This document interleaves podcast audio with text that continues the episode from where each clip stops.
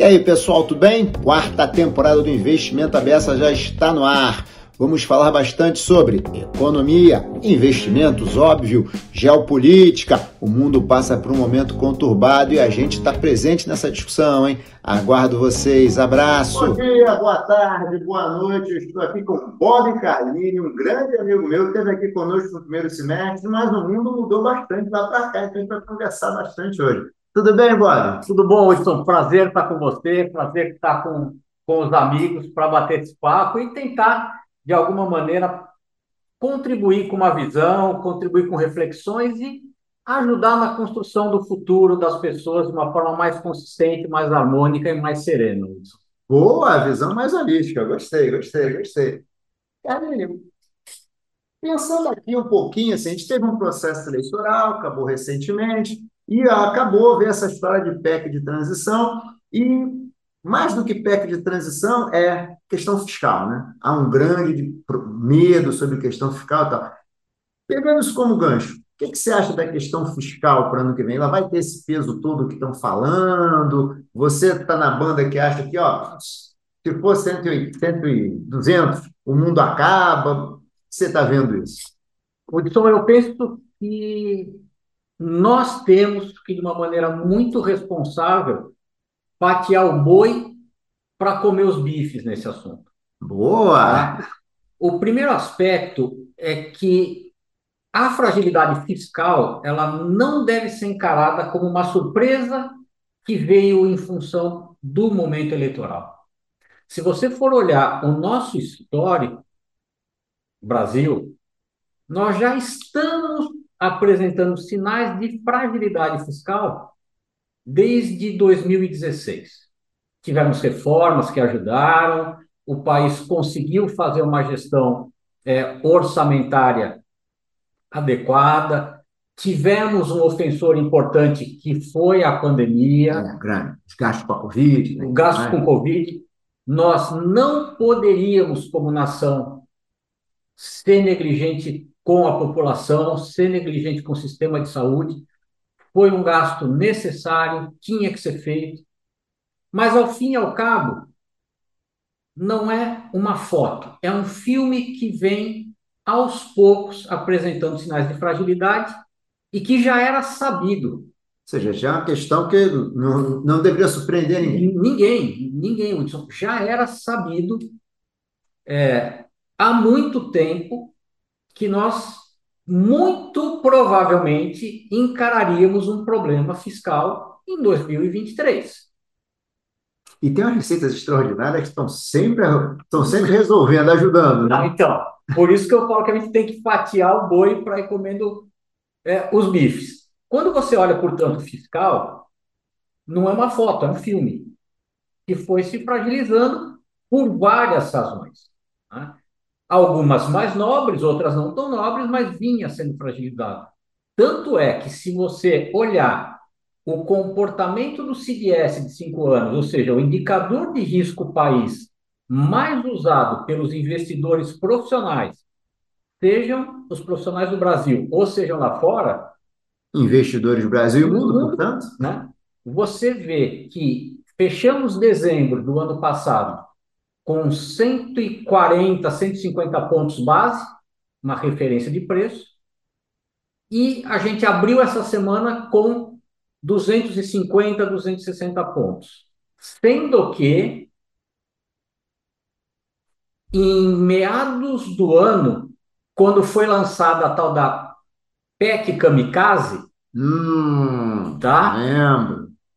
esse indicador chegou a bater 300 pontos. Então você veio numa trajetória onde era muito claro uma piora de fiscal e você ainda colocou, encaixou nessa piora a tal da PEC Kamikaze. Pois bem, se não devia ser surpresa, essa PEC de transição já era um dado do problema. É. Até porque o orçamento do ano que vem já estava ali com umas receitas, umas despesas subavaliadas. Isso. Aí você coloca um outro, um outro componente nessa história, é que o modelo de teto de gastos que nós temos no Brasil é um modelo altamente restritivo. Ele é errado? Não. Ele é altamente restritivo justamente porque ele atende países que são indisciplinados na sua gestão orçamentária. Quase falar, é quase falar pro, é quase falar para o alcoólatra só um copo por dia, não pode mais do que isso. É isso. Né? Então, é, já era um sinal dado para o exercício de 2023 que a questão do teto também teria que ser é, revisitado. Ou seja, não tem surpresa em estourar o orçamento, não tem surpresa em rever metodologia. Portanto, o que eu tenho de leitura é que é uma PEC positiva para o país, por quê? Como você mesmo trouxe, Hudson, a gente teve algumas receitas extraordinárias é, que nós não vamos poder usar ad eterno.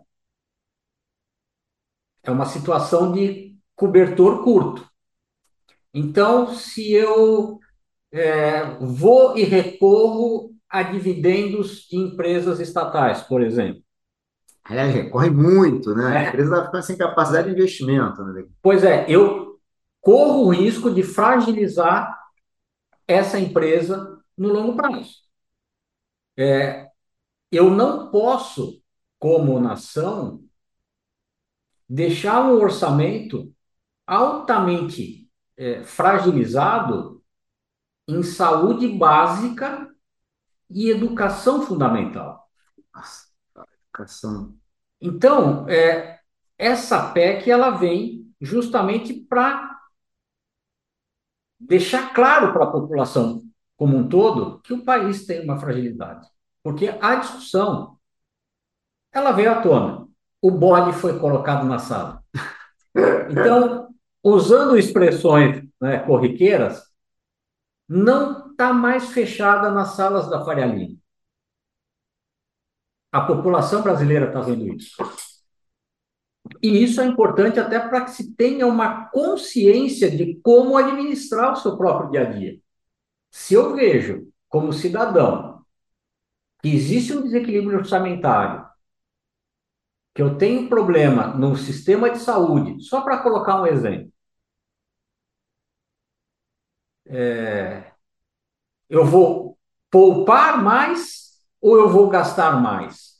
Eu vou me, me preocupar em ter um plano de saúde melhor ou eu vou confiar na saúde do Estado? Então, a gente tem que trazer essa discussão efetivamente para a nossa vida. Mas, ao fim e ao cabo, o que eu vejo é uma forma positiva, talvez ela tenha iniciado de uma forma desastrada em termos de comunicação. É, também achei. Mas ela é positiva porque ela efetivamente antecipou o conhecimento de algo que se esperava. E não é bola de cristal, não é futurologia. Se você for no site do Banco Central, buscar as atas do Comitê de Política Monetária, há uma série de alertas dizendo: olha, estou movimentando juros dessa forma, pretendo parar em determinadas condições, mas o fiscal não está me ajudando. É, o Banco Central bem percebido. Toda a ata, olha, mas olha, esse fiscal aí tem que tomar cuidado. Se o fiscal continua assim. É, exato. Então, é, traduzindo para finanças, no mercado eficiente, isso não deveria ter feito preço. Aliás, estava até te fazer uma pergunta: por que, se, se tudo era tão conhecido, por que a Bolsa sobe? Desce PEC é 190 aqui, bolsa cai. Não, agora a PEC vai ser desidratada, a bolsa sobe. Esse cara vai ser tem uma leitura parecida com a tua. Não tem nenhuma informação na mesa, o 400, 600 já era conhecido, 150 já era conhecido. Todo mundo sabia que estava faltando dinheiro na farmácia popular, não sei aonde. Por que, que então o mercado fica nesse sobe e desce? Eu diria até irritante de vez em quando.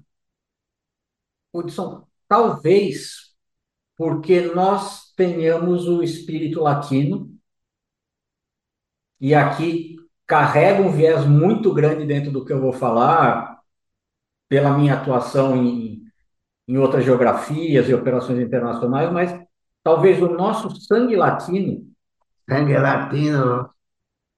Não tenha é, é, permitido que o ah. fígado falasse menos do que a mente. E por que, que eu coloco de uma forma tão dura? Quando você conversa, quando você debate esses pontos com o pessoal, não que está sentado no escritório do lado, não o pessoal que está sentado do outro lado da rua, não com você que está assistindo a gente, mas com os nossos colegas que estão sentados em Londres, que estão sentados em Nova York, que estão sentados em São Francisco, que estão sentados em Frankfurt, em Amsterdã, e pergunta para eles: qual que é o seu prognóstico? Qual que é o seu entendimento? Qual é o seu contexto? E sabe qual é a resposta? Diga. Meu prognóstico é positivo, meu entendimento é positivo e o meu contexto é positivo. E por que essa visão deles? Porque eles se baseiam em elementos puramente técnicos. E eu não estou dizendo que o mercado brasileiro não se comporta em elementos absolutamente técnicos. Mas, é, efetivamente, se olha com muita calma e com muita serenidade os quatro pilares fundamentais é, para um crescimento, para uma estabilidade de um país. Por favor. Então, vamos lá. Pensando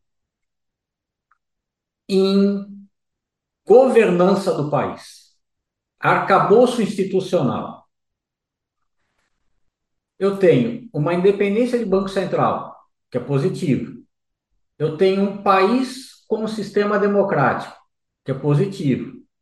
Eu tenho eleições que foram auditadas e acompanhadas por organismos locais e internacionais independentes. Positivo. Eu tenho um congresso que funciona, eu tenho estados e municípios, eu tenho uma federação que funciona. Que levou super bem durante o Covid, né? Com vários índices e sim, tal. Sim. E tenho uma Constituição exemplar. Esse é o Brasil. Tem problema? Tem problema. Tem um tal de um orçamento secreto que é um problema severo, porque você não sabe efetivamente para onde os recursos estão sendo canalizados, você tem um problema de é, conflito entre poderes. Uma coisa é o debate, outra coisa é o conflito. O debate eu quero, ah. o conflito eu não quero. Ah. Né? Bem, bem colocado, bem colocado. Então, não precisam concordar o tempo todo. Né? Exato. Numa, numa sociedade civilizada, as pessoas discutem, debatem Isso. as suas diferenças para chegar num consenso. Né? Então, quando eu olho o arcabouço institucional, tem melhoria para fazer, mas já teve muita coisa que andou. Então, poxa, eu tenho tranquilidade de olhar para o Brasil e falar: não vou ter quebra de contrato.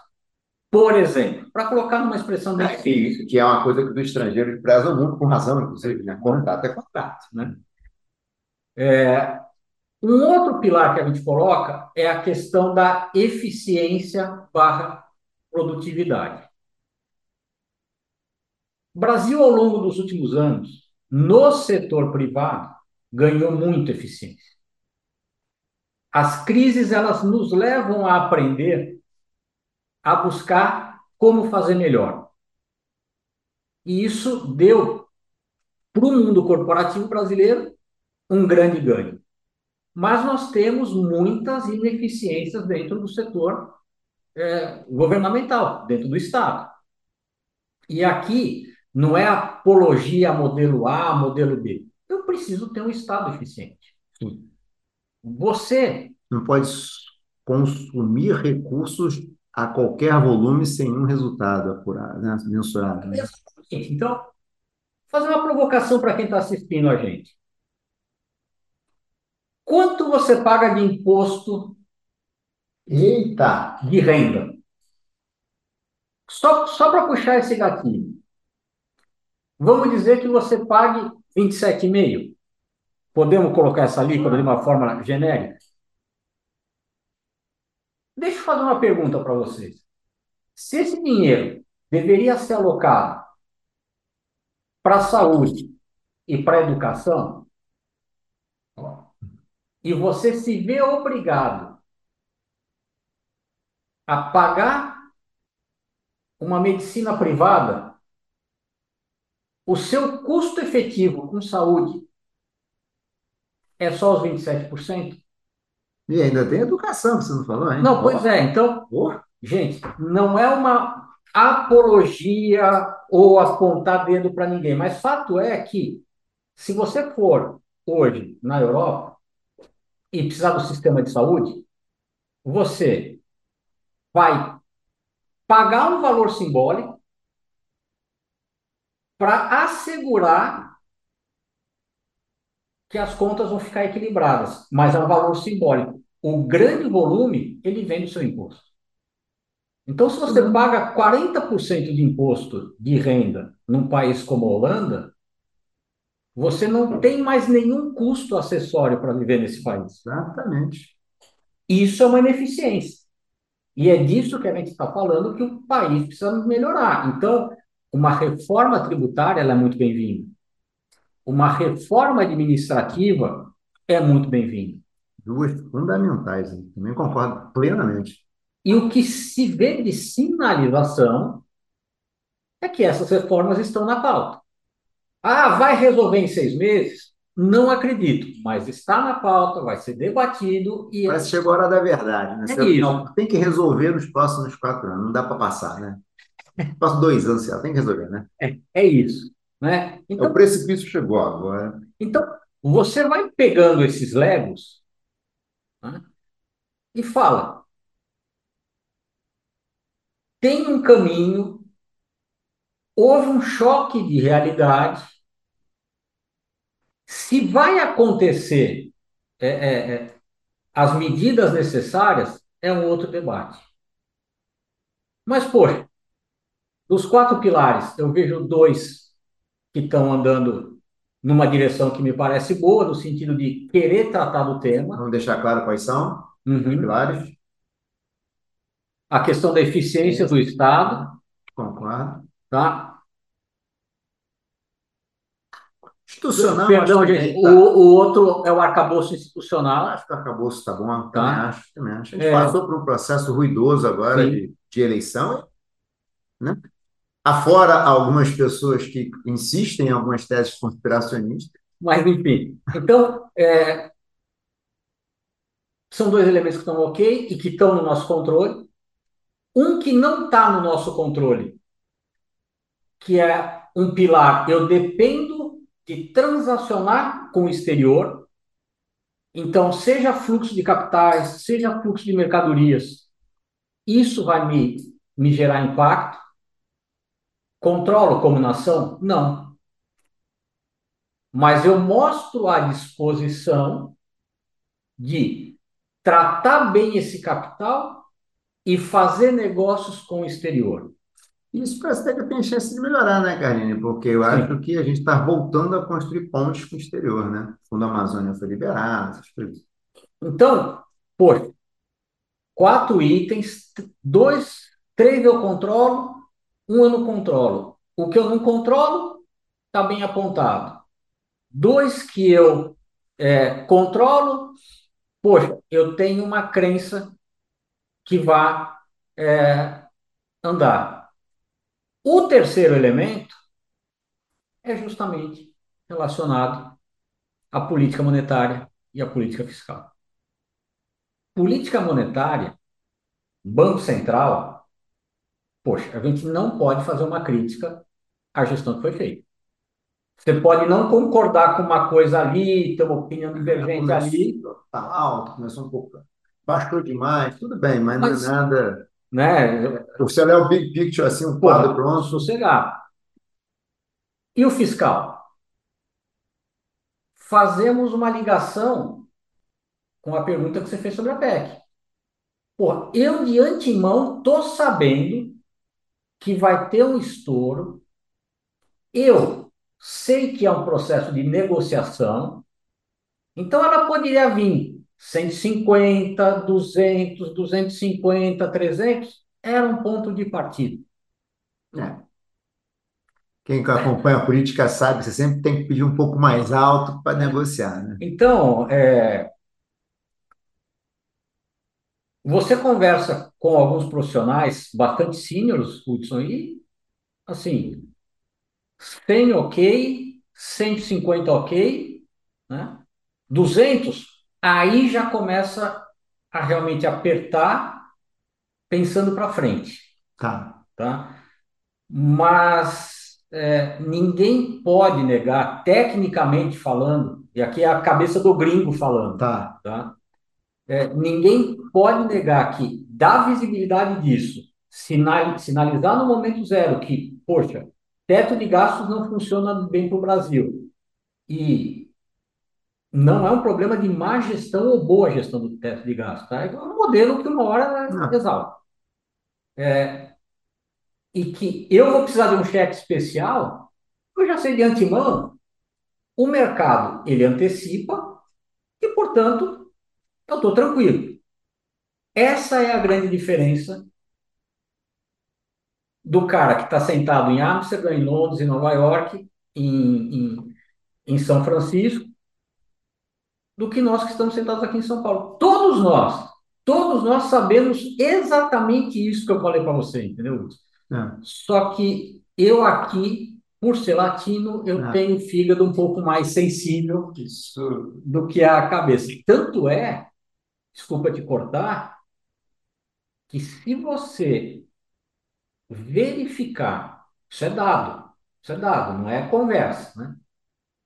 O fluxo cambial para investimento em portfólio, ele só faz crescer.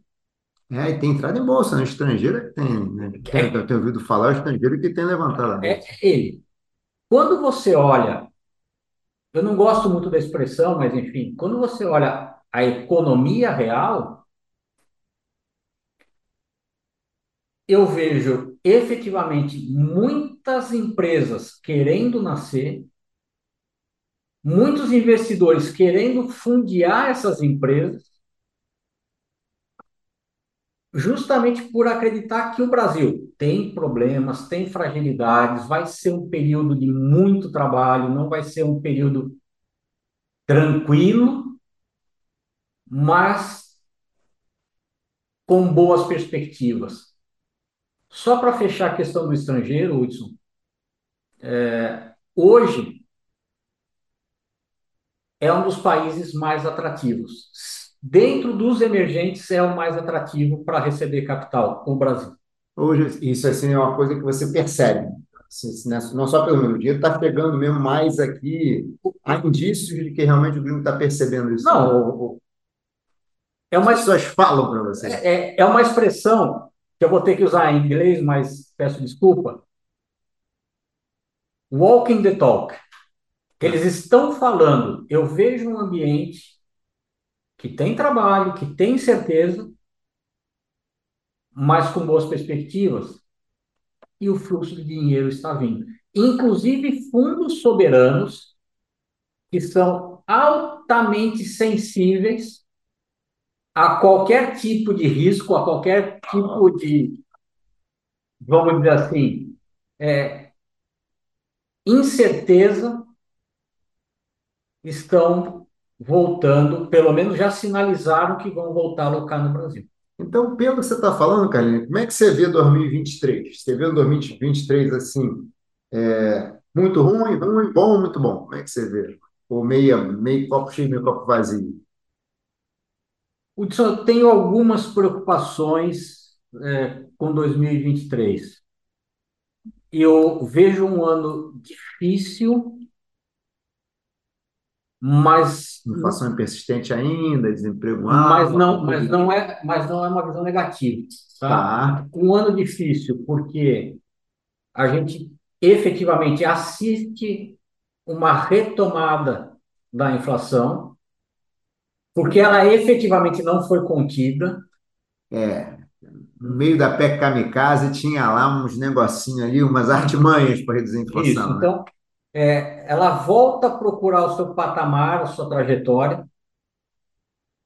Não acredito que seja uma inflação descontrolada, uma inflação galopante, mas não é uma inflação de 3%, não é uma inflação de 4%.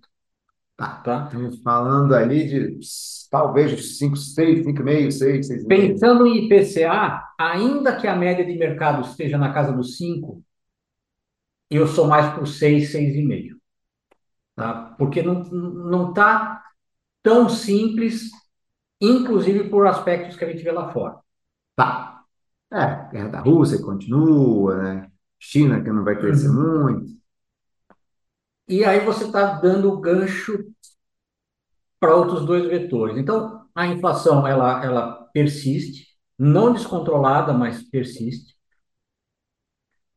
Você muito provavelmente, e aqui, gente, É. aqui é com um grau de gerar polêmica grande o que eu vou falar, tá? Olha, vamos aguardar, hein? Mas eu acredito que a gente tenha elevação de Selic pela frente.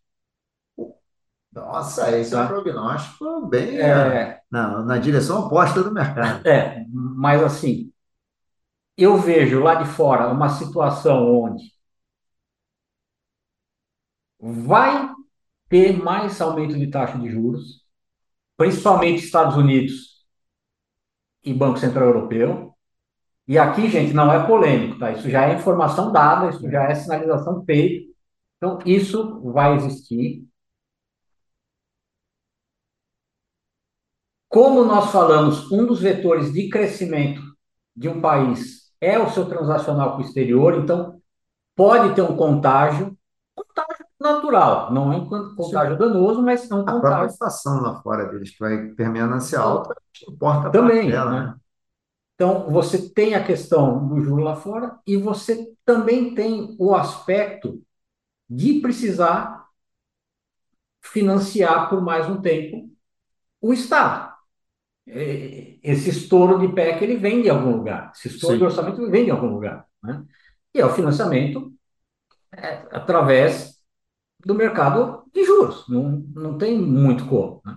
Então, não acredito que vá ser um movimento grande, não acredito que vai ser um movimento agressivo, mas não me surpreende, Hudson, pessoal, não me surpreende se a gente chegar numa taxa de 14,5, 14,75 no ano que vem. Olha, a Carlinhos faz uma previsão ousada, hein? Tá. ousada. Na, na, na, na, na mão oposta do. Tá todo mundo falando que vai cair no segundo trimestre, talvez terceiro trimestre. Já mudou um pouco isso, Hudson, quando você olha, e aqui, pessoal, desculpa, é, um pouco mais técnico nesse ponto, mas quando você olha a própria forma como a estrutura a termo da curva de juros brasileira ela se deslocou. Tá. Ela não aponta um primeiro tri, começo de segundo trimestre, não, tá? Mas para terceiro, se é que, se é Se é que, que vem. se é que vem, né? se é que vem. E lembrando, gente, que é, é algo absolutamente dinâmico, porque várias forças econômicas estão influenciando e vão fazer esse preço acontecer, tá? Último aspecto é que se você tem uma inflação mais alta aqui, isso corrói poder de compra. Tá. Se você tem melhor hipótese dentro da minha leitura, uma manutenção prolongada é, de taxa Selic no patamar atual, você tem um incentivo menor a consumir, Sim. um incentivo menor a investir no capital produtivo e, portanto, você tende a ter um país crescendo num ritmo mais lento. Não vejo comércio internacional como uma, uma saída para estimular crescimento, porque você já comentou rapidamente. China está passando por uma transição, essa transição é, tem um custo em crescimento, Estados Unidos vai ter que fazer um ajuste, já está fazendo, esse ajuste passa por redução de crescimento, Europa ainda não começou o ajuste e já está pagando com crescimento né, é, negativo, então é um mundo que vai crescer menos.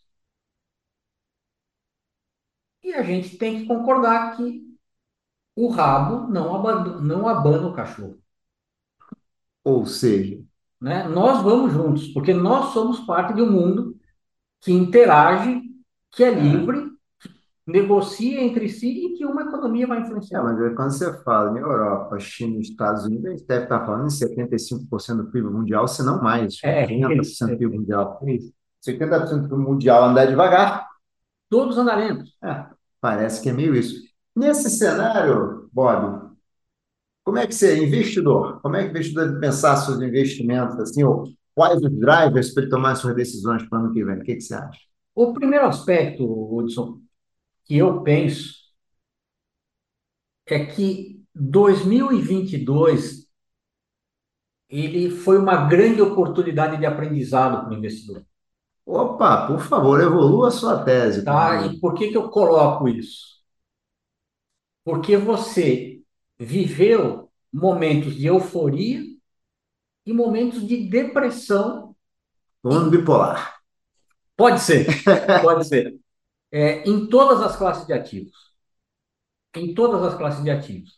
Então, você que acreditava é, ter um perfil propenso a risco, olhou no começo do ano e viu uma projeção de bolsa de 35%, 40% de alta e alocou seu capital. Bolsa vai ia bater 150. Isso. Você não vai. Você não vai. Você não vai bater. Você colocou seu capital ali, pensando no índice, a minha projeção para fechamento de dezembro é 108. Aba deve estar abaixo, abaixo do que está hoje. Está na linha d'água. Na linha d'água. Tá? Se você considerar os erros de projeção, você está no zero a zero. Mas foi um mercado que rodou abaixo do CDI, com risco muito maior. Quando você olha o mercado de pré-fixado. No início do ano tinha gente, nossa, acho que a taxa estava 12, 13, nossa. Né? É, a gente chegou a bater semana passada a 15 e pouco. Até o começo dessa semana, em novembro, os benchmarks de investimentos pré-fixados e de juros reais estavam negativos na casa de 3%. Sendo que até julho você só ganhava dinheiro em juro real. De repente, numa janela de 20 e poucos dias corridos, você tem um ajuste de 3% para baixo.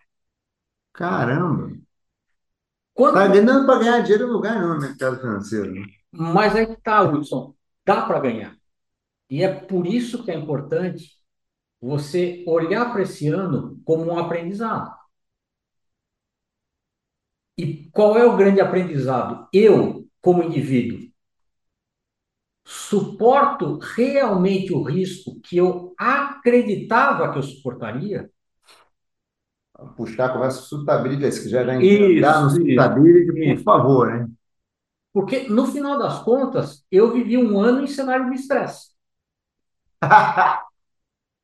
Vai ser o nome do episódio, um ano em cenário de estresse. E aí, efetivamente, eu vou poder olhar o meu questionário de suitability, e eu reforço o que eu falei na outra conversa, pessoal. Suitability não é um questionário, não é uma burocracia. É um processo de você tirar a roupa, olhar para você mesmo de frente para o espelho e exercitar o seu autoconhecimento. Detalhe, detalhe não, importantíssimo. Né? Então, nessa hora você vai falar, poxa, quais são os riscos que eu efetivamente suporto. E esses riscos que você suporta e aqueles que você não quer suportar serão os vetores que te levarão a debater com um profissional de investimentos uma alocação diversificada.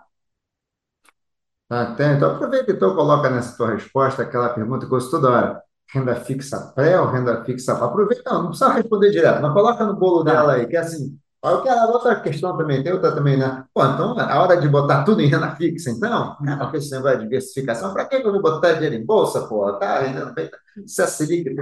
Aproveita e bota nesse bolo todo que sou toda hora. Hudson, é o grande erro, infelizmente, da maioria das pessoas.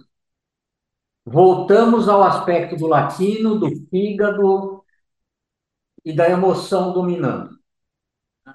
Quando você é, é, é, é usou a frase, então não deu para ganhar dinheiro em nenhuma classe de ativo, e eu quase que instintivamente respondi, falei, não é bem assim,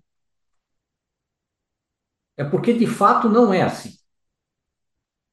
Você tem que saber efetivamente, primeiro, qual é o seu apetite, a sua capacidade a sua tolerância ao risco.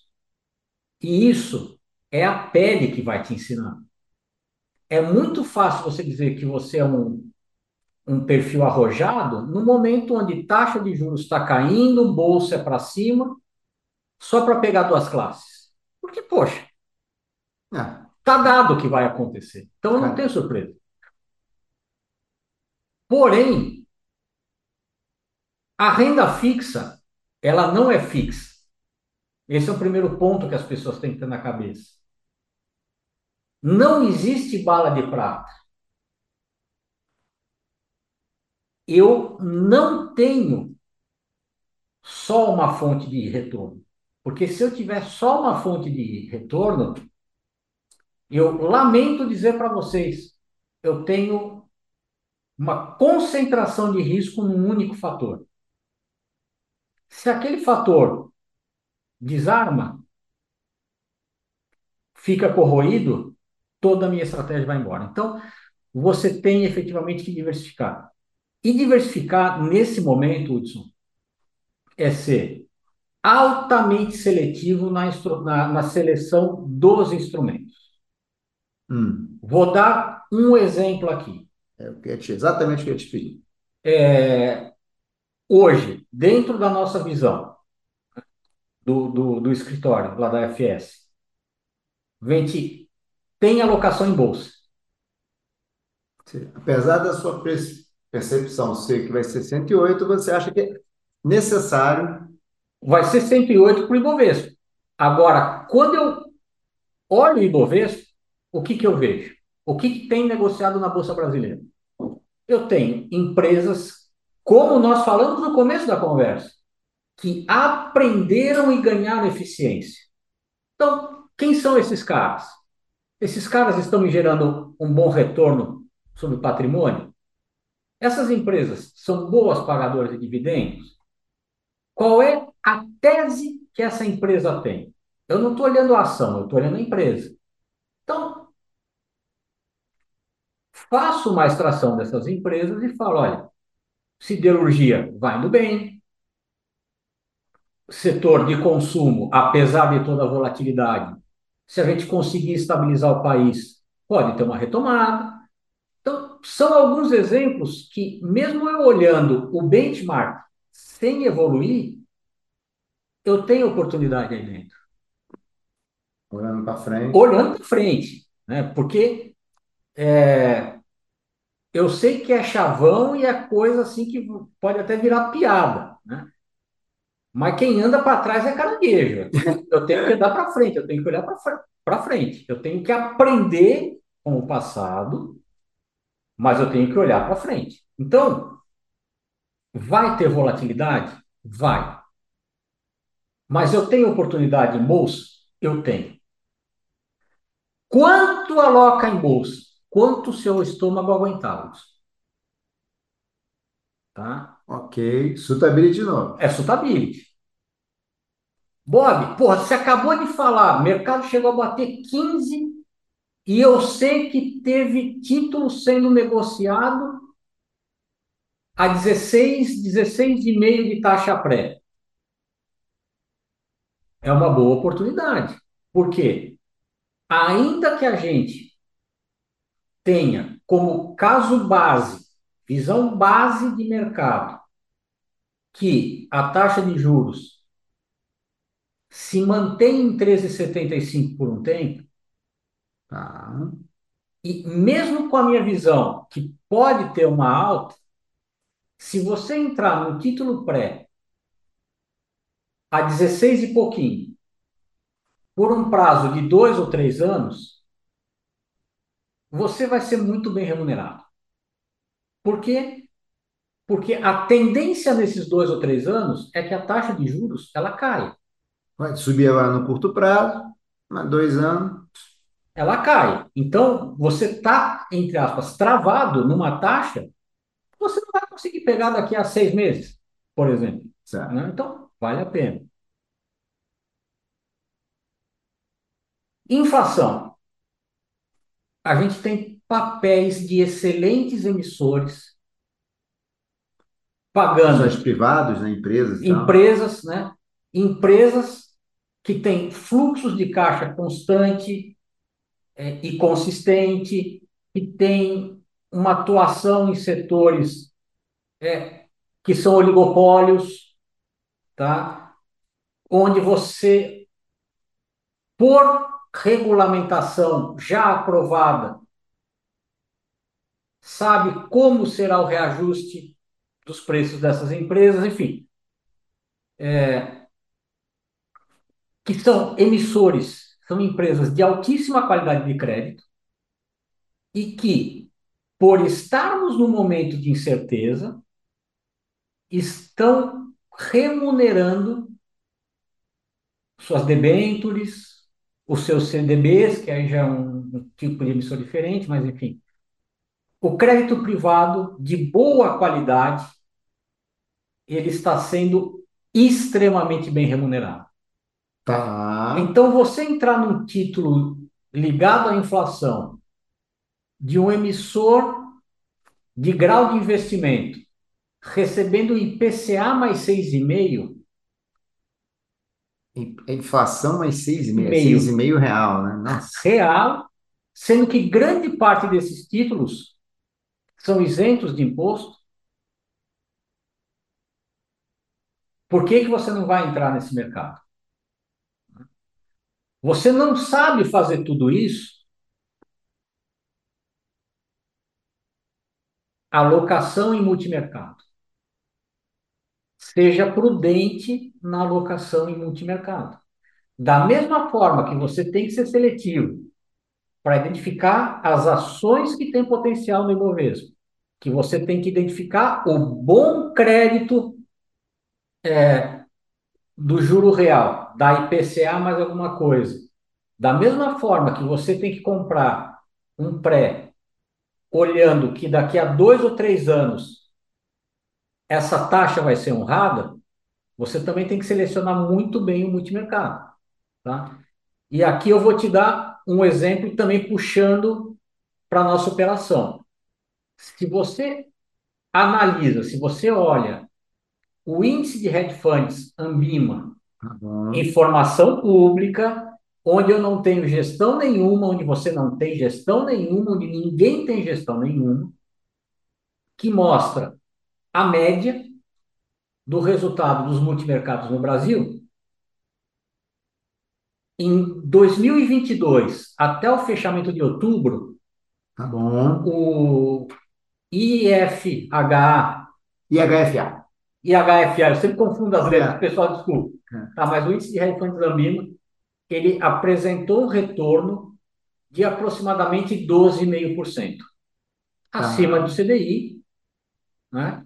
CDI deve estar o quê? 10 e poucos, né? Por aí. Tá. pouquinho acima, tá? Com uma volatilidade de 4%.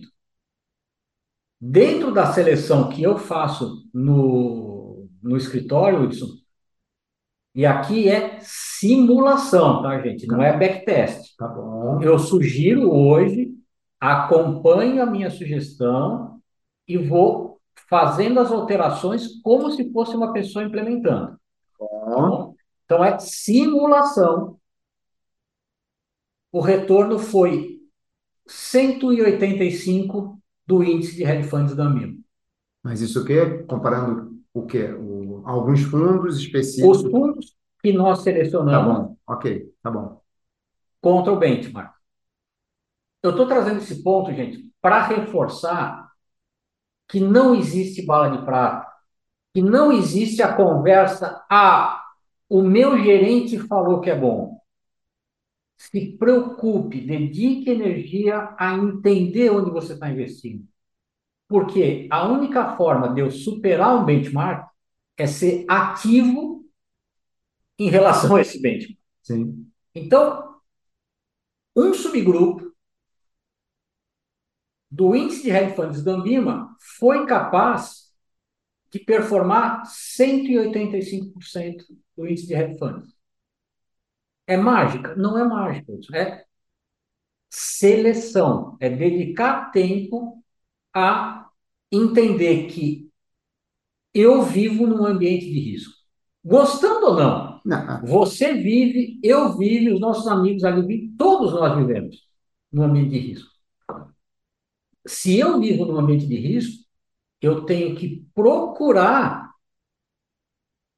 ser o mais eficiente possível nesse ambiente. Eu tenho que selecionar. Então, a primeira resposta que eu te dou é: não tem pré, não tem DI, não é hora de vender bolsa. É hora de reavaliar a si mesmo, Suitability de novo. entender se eu estou adequado ao risco que eu estou disposto e que eu tenho capacidade de, de- de resolver. Se sim, os instrumentos que eu estou usando, os fundos, as ações, os títulos de renda fixa, Vários instrumentos. são os melhores? Puta, Bob, mas se eu tiver numa ação que apresenta 40%, 50% de perda na minha carteira pessoal. Da- do meu ponto de Ah. compra até agora. O que eu faço? Eu poderia responder de duas formas para vocês, tá? Se eu quisesse ser elegante, eu falaria: olha, por finanças comportamentais, se você é uma pessoa avessa ao risco, não faça nada. Né? Porque isso é uma característica eh, desse perfil. Como profissional de investimentos, eu falo: avalia se tem oportunidade melhor para alocar esses recursos. Se tiver, realiza o prejuízo e vai para essa oportunidade. Isso aqui, gente, não é uma recomendação de venda, não é uma recomendação de compra, mas é uma forma de pensar que escolhas devem, devem ser feitas. E você não consegue estar 100% do tempo na melhor escolha. Então, alguma coisa vai ter que ficar pelo caminho. Se de repente for um pedaço pequeno do seu portfólio para você buscar uma oportunidade, vá. Outro aspecto, tempo. Ele é tão importante para o ser humano que a língua grega e a filosofia tem dois tipos de tempo.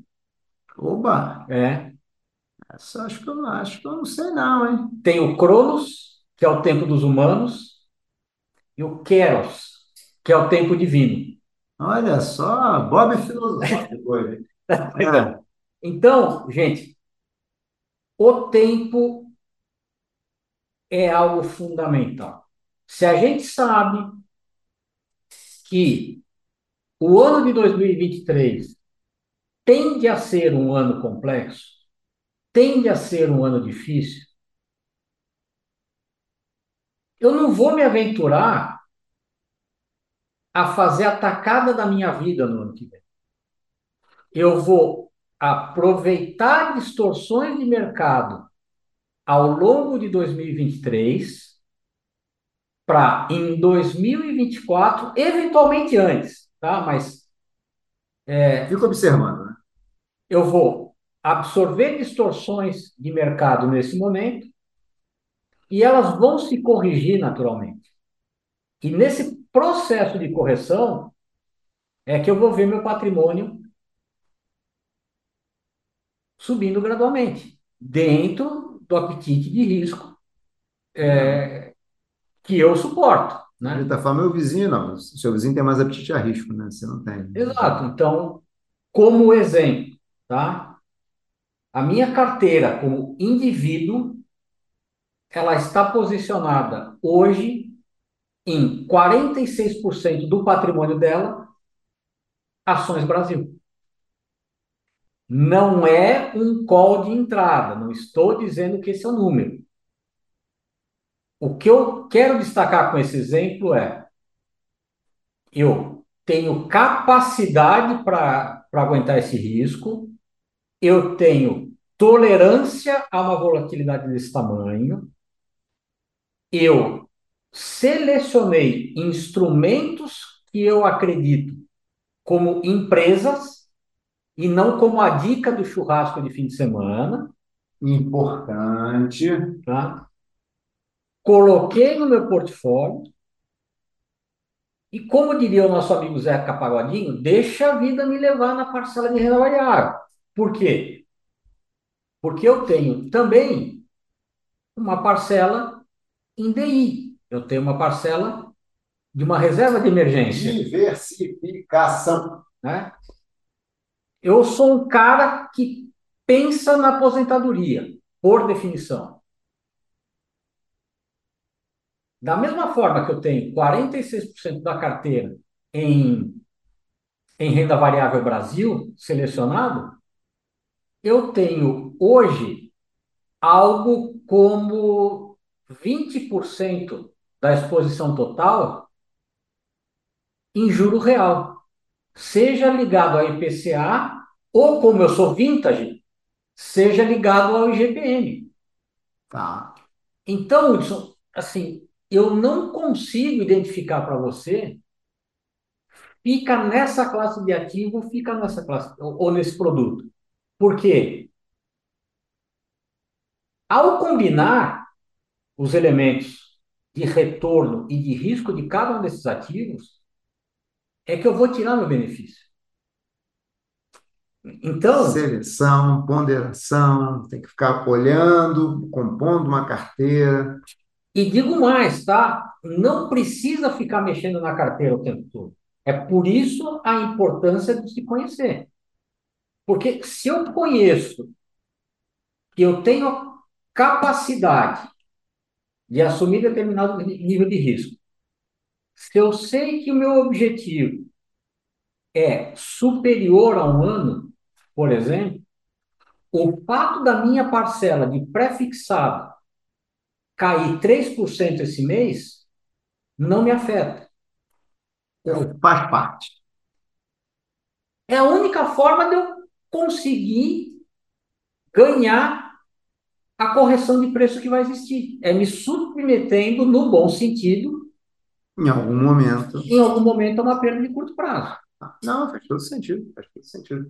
Bob, a gente está chegando a hora, Bob. Infelizmente, a gente vai ter que. Eu falo demais, né? Não, você fala, não, você fala o tempo certo, fala o tempo certo. Me diga uma coisa, só para finalizar: ano que vem tem correção, é, os preços não vão deixar de ser na curva de renda fixa né, títulos privados e tal. Como é que o investidor vai ter algum susto? Você acha? Se vê algum susto, o que, que ele deve, só para a gente finalizar, o que, que ele deve, como ele deve encarar isso? Ah, primeiro ponto é que é um movimento positivo, é, buscando transparência com os investidores. Né? Para o investidor em geral, ou seja, aqueles que não são profissionais ou que é, não dizem, não declaram ter mais do que um milhão de reais, essa mudança é compulsória. Para quem tem acima de um milhão de reais, ela é opcional. Tá. Tá? A mudança é só para. A, a mudança é o seguinte: quando você compra um título de renda fixa, Hudson, na verdade, você está comprando um fluxo de caixa. O dinheirinho que todo mês vai. Isso. É, a valor presente numa taxa de juros. O que o brasileiro está acostumado a ver? Eu comprei um CDB, um, o CDB não é um bom exemplo porque ele não vai ser afetado. Essa mudança só pega, só pega títulos públicos federais, não o Tesouro Direto, porque o Tesouro Direto já é marcado a mercado, debêntures, essencialmente esses instrumentos que eu falei de juro real, eles são viabilizados via debêntures, CRI, CRA. CRI e CRA. Tá. Os demais títulos estão fora. Então você compra uma debenture é, e no momento da compra você acorda uma taxa de 10% ao ano. Só para facilitar o exemplo. O que o brasileiro está acostumado a ver? 10% sobre o número de dias. Isso te dá uma taxa de juros diária. Tá bom. E no extrato, ele olha o seguinte: hoje eu tinha 100 reais, amanhã eu vou ter 100 reais e 50 centavos, depois de amanhã eu vou ter 100 reais e um real, e assim vai. Porém, se ele precisar do dinheiro, ele é obrigado a recorrer ao que a gente chama de mercado secundário. Só que eu comprei o título hoje a 10. Daqui a um, de taxa de juros a 10% ao ano. Daqui a três semanas, ela pode ser 12%, ela pode ser 14%, ela pode ser 8%. Se a taxa de juros, no momento que eu for sair, tiver mais alto do que no momento de compra, se é um valor presente de um fluxo de caixa, Naturalmente, tem que cair. tem que cair. O inverso é verdadeiro. Tá? Então, o que vai incorporar essa mudança nada mais é do que, ao invés de eu olhar 100,50, 101, 100, 101,5, eu vou ver 100, 99,50, 102. É positivo, né? O valor que você de fato ia vender, né? Exato. Então, é um ganho de transparência importante. Abre de uma forma mais clara oportunidade de entrar e sair dos papéis, porque, poxa, ganhei quanto eu queria ganhar, ganhei mais do que eu queria ganhar, poxa, estou perdendo, não quero ficar com papel. É, e a gente deve ter surpresa sim, tá? Porque, como eu comentei rapidamente, né, o investidor brasileiro ele está acostumado com a marcação na curva, que é Ela todo, todo vai, um 50 centavos por. Isso, né? Tem que ter uma. E passa a ser marcação a mercado.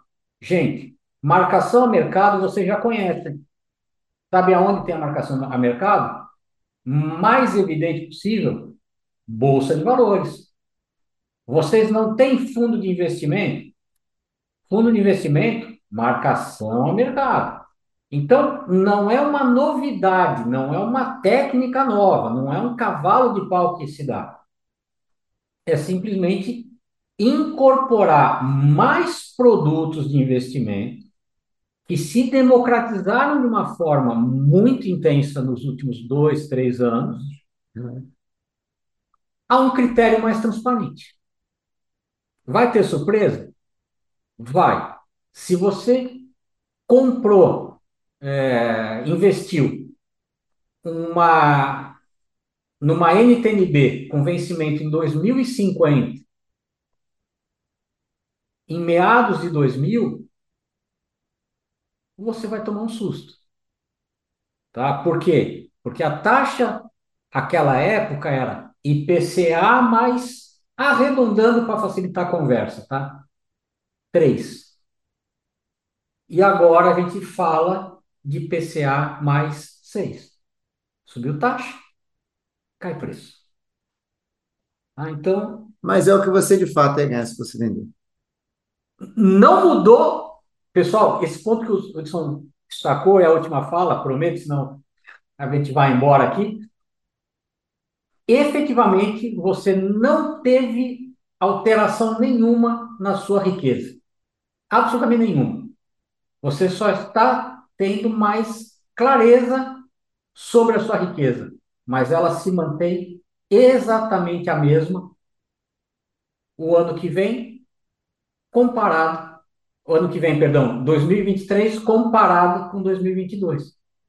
Tá? O que vai mudar são as variações tradicionais, mas a riqueza é a mesma. Tá certo, boa explicação. Carline, muito obrigado. Obrigado. Super obrigado mesmo. Sei que você está com a agenda apertada também, temos um prazo aqui. Gente, esse é o último episódio da nossa quarta temporada do Investimento da Beça, que estamos acabando hoje, tendo o prazer de receber meu amigo Bob Carlini aqui. Bob, mais uma vez, muito obrigado. Tá? E eu que agradeço, sempre à disposição, Hudson, pessoal, é um privilégio estar com vocês e, se puder ajudar, e se for útil, conte comigo. Sempre, sempre. com certeza. Obrigado. Obrigado, gente. Tchau. Saúde para todos, hein? Prosperidade.